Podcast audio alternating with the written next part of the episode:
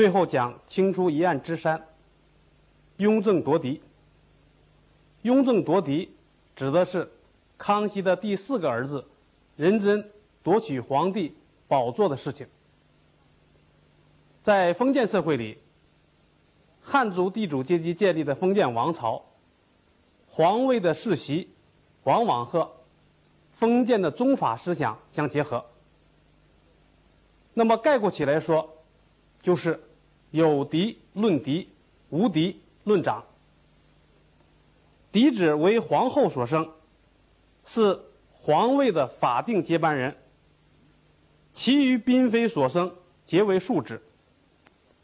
若皇后无子，皇位的继承者就挑选庶子中的长子。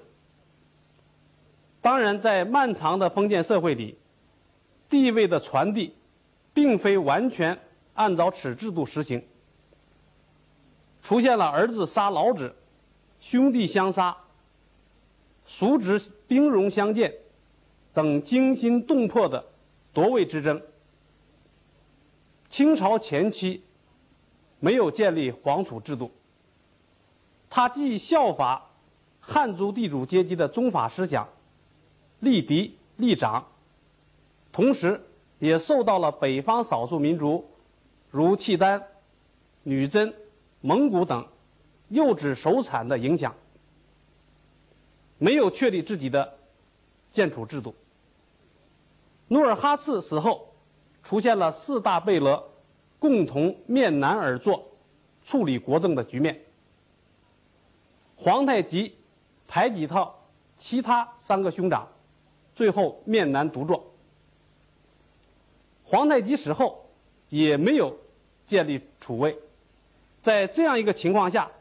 出现了我们前面讲的太后下嫁一案中所提到的蜀王皇子争夺皇位的这样斗争场面。顺治皇帝去世以后，皇位的过渡是比较平稳的，这主要是由于孝庄文皇后起了非常重要的作用。康熙皇帝到了晚年，由于没有建立皇储的这样一套制度，所以皇子。争夺皇权的斗争更加激烈。康熙皇帝是八岁登基的，在位六十一年，在中国封建社会里边，统治皇啊统治时间应当说是比较长的一个皇帝。康熙皇帝啊，一生有三十五个儿子，二十个女儿，共五十五个小孩。除了幼年就夭折的以外，还有二十四个儿子。康熙皇帝子女很多，这与封建帝王一夫多妻的制度有关。清代与皇帝有夫妻关系的有八个等级，这八个等级就是皇后、皇贵妃、贵妃、妃、嫔。贵人常在答应。皇后、皇贵妃各一人，贵妃二人，妃四人，嫔六人。贵人常在答应，俱无定数。康熙皇帝是中国封建帝王中子女最多的一位。然而，他多职并没有多福。康熙皇帝晚年，为建立储位而大伤脑筋。诸皇子争夺皇位的斗争，这一问题始终困扰着年纪比较大的康熙皇帝。康熙一生文治武功应当说是政绩斐然，然而皇室问题始终没有解决好，这是他一生中很遗憾的事情。康熙皇帝立接班人，就是立太子，应当说是比较早的。在康熙十二年，也就是一六七四年的五月份，孝成仁皇后赫舍里氏生了皇二子云颖。那么这是嫡子，当然其他的儿子都属于庶子。康熙皇帝的儿子排行印制。雍正皇帝上台以后，这个任制为他独用，所以其他的兄弟都改为允字。第二年的十二月，康熙皇帝下诏立允颖为太子。当时这时候太子不满两岁。康熙皇帝对允颖非常器重，从小就亲自教他读书。在云颖六岁的时候，就让大学士、当时著名的词臣张英、李光地等人为太子老师来教育他。康熙皇帝对允颖的培养耗尽了心血。康熙三十五年（一六九六年）二月，康熙皇帝亲征漠北蒙古准噶尔部，就特命二十二岁的云影监国，留守京师。各部院奏章听太子处理，锻炼他处理朝政的能力。应当说，这个时期皇位的继承。还是在正常的情况下进行的。那么到了康熙三十七年以后，情况发生了变化。康熙的不少的儿子到了这个时期已经成年了，分别被封为郡王、贝勒，设立藩府，设立部署。在这样一个条件下，云颖看到了自己的兄弟都长大成人，康熙皇帝。被成人的诸皇子所包围，他担心呢储位会有变化，对他不利。在这样一个情况下，他同内大臣索额图结成了太子党，预谋大事，妄想抢班夺权。云颖利用随其父康熙到木兰围场行猎之机，每天晚上。逼近康熙皇帝所居住的曼城，从裂缝中窥视康熙皇帝的起居行动。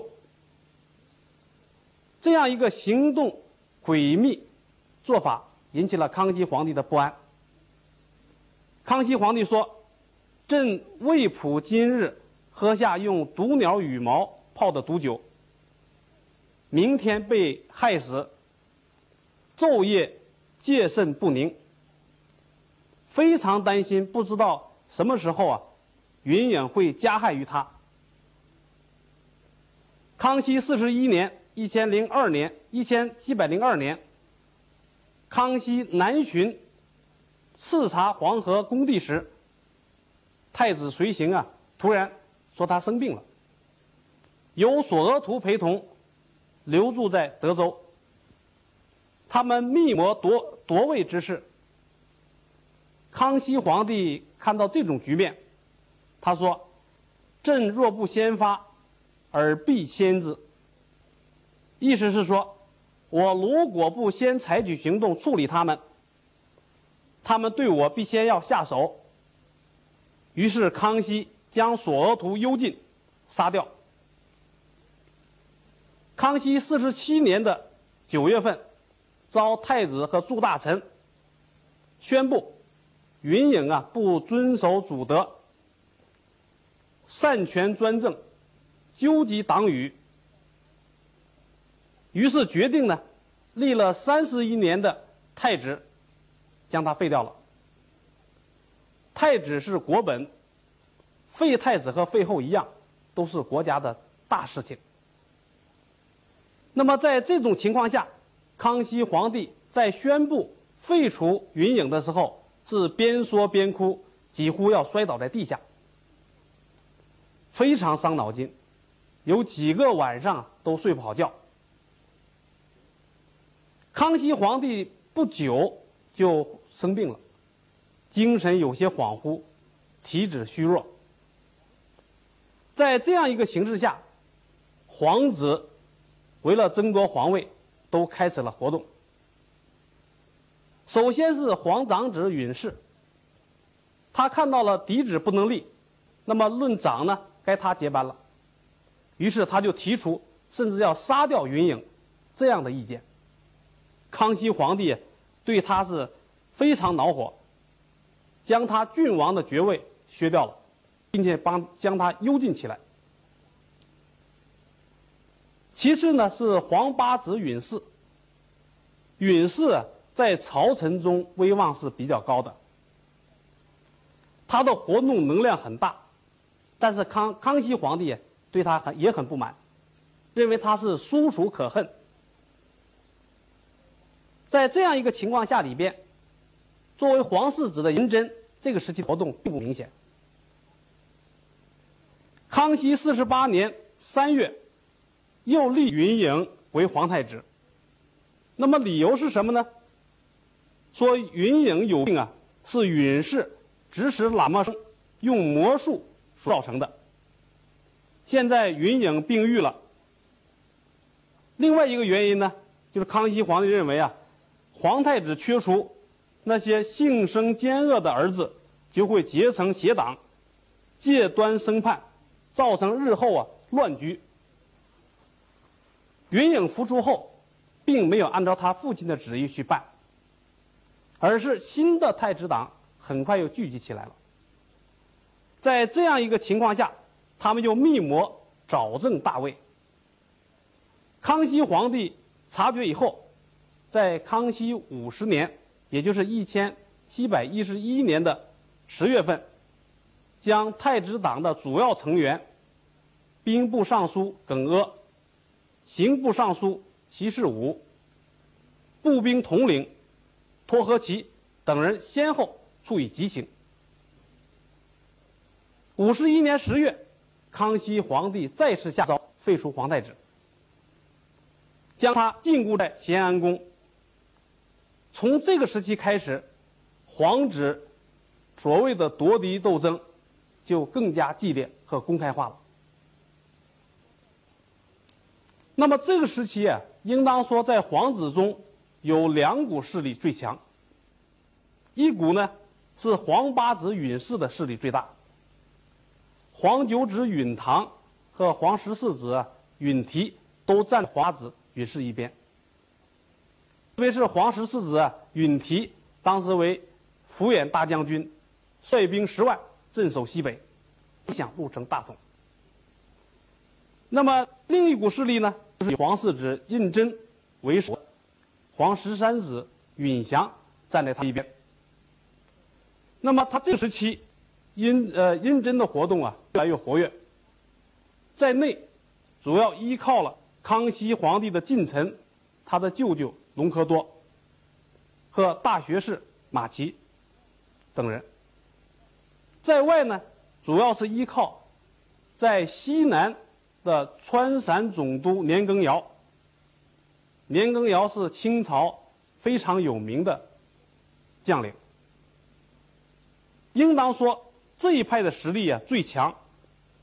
加上仁真又能殷勤讨其父亲喜欢，最后四十五岁老谋孙善的仁真登上了皇帝的宝座，年号雍正。在位十三年，雍正称帝，并非康熙所恩赐，而是在同诸皇子的斗争中所夺取的。关于雍迪的问题啊，野史里边记载很多。那么说，雍正少年是一个无赖之徒，喜欢喝酒，喜欢练剑。那么康熙皇帝对他很不喜欢。后来，雍正皇帝逃离了宫廷。那么，在逃出之后呢，多方交结剑客和力士。雍正生死之交一共有十三个人。那么为首呢，是一个非常有名的僧人。那么这个僧人呢，是武艺高超，无与伦比。野史上记载说呀，说他能把那个剑呢练成呃。丸子一样是吧？就像药丸一样，那么把这个药丸呢，能够藏在脑袋呃脑中，当需要的时候呢，从口中吐出，能够杀人于百里之外，所以这个僧人呢叫万叫万人敌。第二位呢，也是一位武艺超群，那么他有一身好武艺。他身上的绝技是什么呢？就能够把剑呢练成草芥一样，藏在指甲缝里边，需要的时候抛到空中，可以杀敌。雍正啊，是从这样两位武艺高强的人学习，所以他也练就了一身很好的武功。康熙病重的时候，雍正带领这些剑客啊进入宫中，将康熙皇帝的密诏窃得，将所谓传位于十四指的十改为余，就成为了传位于四指。那么康熙驾崩以后，雍正手拿着遗诏登上了皇帝的宝座。当然，也有的野史说。康熙皇帝病重的时候啊，是因为喝了雍正所送的一碗人参汤，康熙死去了。那么这些野史将雍正夺嫡写得神乎其神，所以在民间呢流传也很广。康熙帝生前在四十七年废掉皇太子的时候，曾经批评过雍正，说雍正这个人呢。性格是喜怒不定。当时大学士张廷玉根据雍正的指示，那么担任了康熙皇帝就是清圣祖实录的总裁官，将这件谕旨啊全文收录到实录中来。那么这个情况后来雍正看到以后非常不高兴，他对张廷玉说：“说皇父批评我的不足。”我早已经改掉了，那么为什么还要收在实录当中呢？张廷玉针对这样一个指示，他心领神会。犯康熙一朝中涉及到雍正的事情，一概不录，使康熙皇帝的实录啊很简略。康熙皇帝在位六十一年，而实录修了七函。雍正皇帝在位十三年，实录。修了四函，两朝实录的总修官都是张廷玉。那么这样一个情况，就使得《康熙实录》里边关于雍正夺嫡的一些情况是渺无踪迹。雍正夺嫡上台，还是康熙让位给他，关键在于啊康熙的遗诏的真伪。如果康熙遗诏是真的，雍正上台应当是顺理成章的。如果康熙的遗诏是伪造的，那么雍正上台应当是属于夺嫡上台。一九八六年的六月，王宗汉教授撰写了《清圣祖遗诏考辩》一文，收录了他的新著《清史新考》一书，对康熙所谓的遗诏进行了考辩。王宗汉先生利用了中国第一历史档案馆所藏的康熙遗诏的满汉文本的原件，对照汉文原件，同官修的《上谕内阁》《清圣祖实录》《康熙起居注》等书进行了详细的校勘、排比论证，得出结论：康熙帝死后，同日颁布的。满汉文遗诏是雍正皇帝一手伪造的。这份遗诏是雍正一伙根据康熙五十六年十一月二十一日，也就是一七一七年十二月二十四日，康熙在乾清宫东暖阁召见皇子、满汉大学士等官的长篇密谕所删改而成的。当然，其中里边颠倒了先后顺序，进行了加工润色。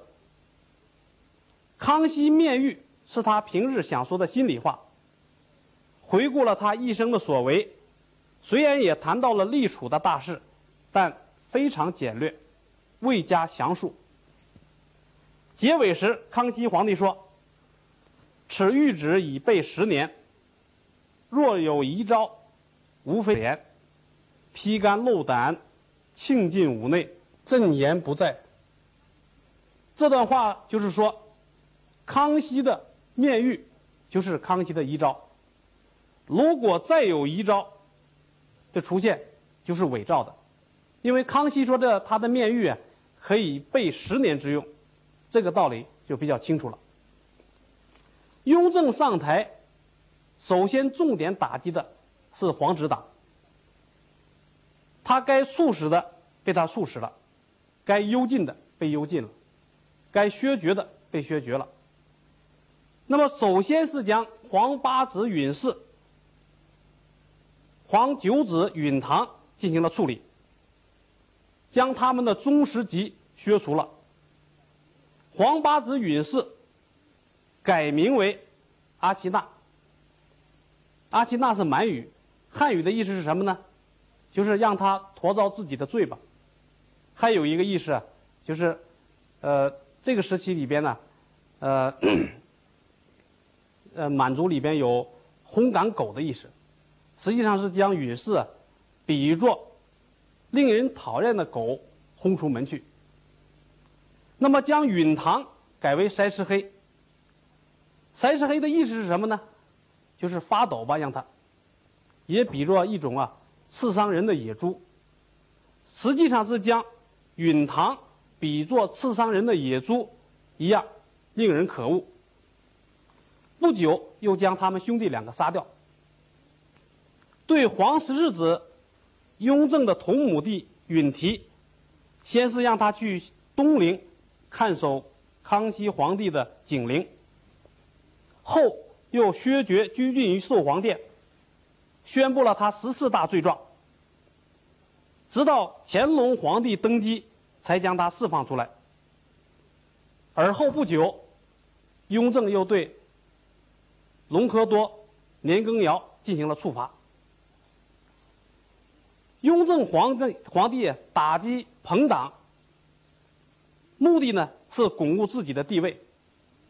所以在这样一个情况下，雍正皇帝决定改革千百年来立嫡立长的建储制度，实行秘密建储的办法，将立皇储的名字。密封于锦匣之中，藏在乾清宫的最高处，也就是顺治皇帝御笔亲书写的正大光明匾额的后面。待皇帝死后，从上面取下，宣布天下，卯皇子继帝位，这样可以避免皇位之争，同时超割，消强内讧。雍正皇帝为了防止。以备他日来核查，并另书写一道密旨，藏在内务府。雍正皇帝一共有十个儿子，他挑选了皇四子弘历作为太子，这就是著名的乾隆皇帝。那么，如何来评价雍正呢？我们说，夺嫡不是评定他的一个重要标准。最主要的是看雍正的政绩如何。雍正皇帝在位十三年，正是康乾盛世的承上启下的时期。他在位十三年当中，改革社会弊端，善于用人，励精图治，对多民族国家的巩固和发展都起到了非常大的作用。所以说，雍正是一个。很有作为的封建帝王，所以我们在讲啊，雍正夺嫡的时候，这一点是应当说清楚的。夺嫡本身和对雍正的评价，并不是一个非常重要的问题。雍正十三年，一七三五年八月二十三日，雍正皇帝暴死于圆明园，终年五十八岁。雍正皇帝死后，埋葬在清西陵的泰陵，今河北易县。清朝在河北遵化县已有了东陵，安葬了顺治、康熙两个皇帝。那么，为什么还要另建西陵呢？难道东陵就没有好的家穴吗？乾隆皇帝的御陵就埋在了东陵康熙皇帝的景陵旁，祖孙二人挨得非常近。雍正皇帝对他的父亲呢非常孝顺，亲自送他父亲到东陵陵地，并且景陵的匾额为他亲手书写，还在长春园内修了恩佑寺，今天北京大学西校门的南面，供奉康熙皇帝的遗容，每天从圆明园宫内出来，时时叩拜。那么雍正为什么？还要埋在距离他父亲五百多里的京西地区呢，这也应当和夺嫡有关。他的皇位来的不够正，所以他愧对父亲康熙，不愿意站在他身边。雍正早在第六年就开始寻找陵寝，派遣他的亲信弟弟允祥带领高级风水先生两江总督高其卓翻山越岭。于雍正八年（一千七百三十年），勘定了太平峪这个吉地，这就是今天西陵的太陵。这里还要顺便说一下，雍正的死因是什么？官书里边没有详细的记载。那么部分学者认为，雍正死于吃了丹药——长生不老的丹药啊，中毒而死。那么野史说，雍正被杀。雍正的死啊，是被吕留良的孙女，所谓的侠女吕四娘啊所杀害。因为吕留良呢是清朝文字狱被杀害的很有影响的人物。他的孙女吕四娘三进圆明园，杀了雍正，把他的头颅取走了。我想这是不可能的，不过可以孤存此说。雍正死了有没有脑袋，还要等到清西陵的泰陵发掘后，才可以见分晓。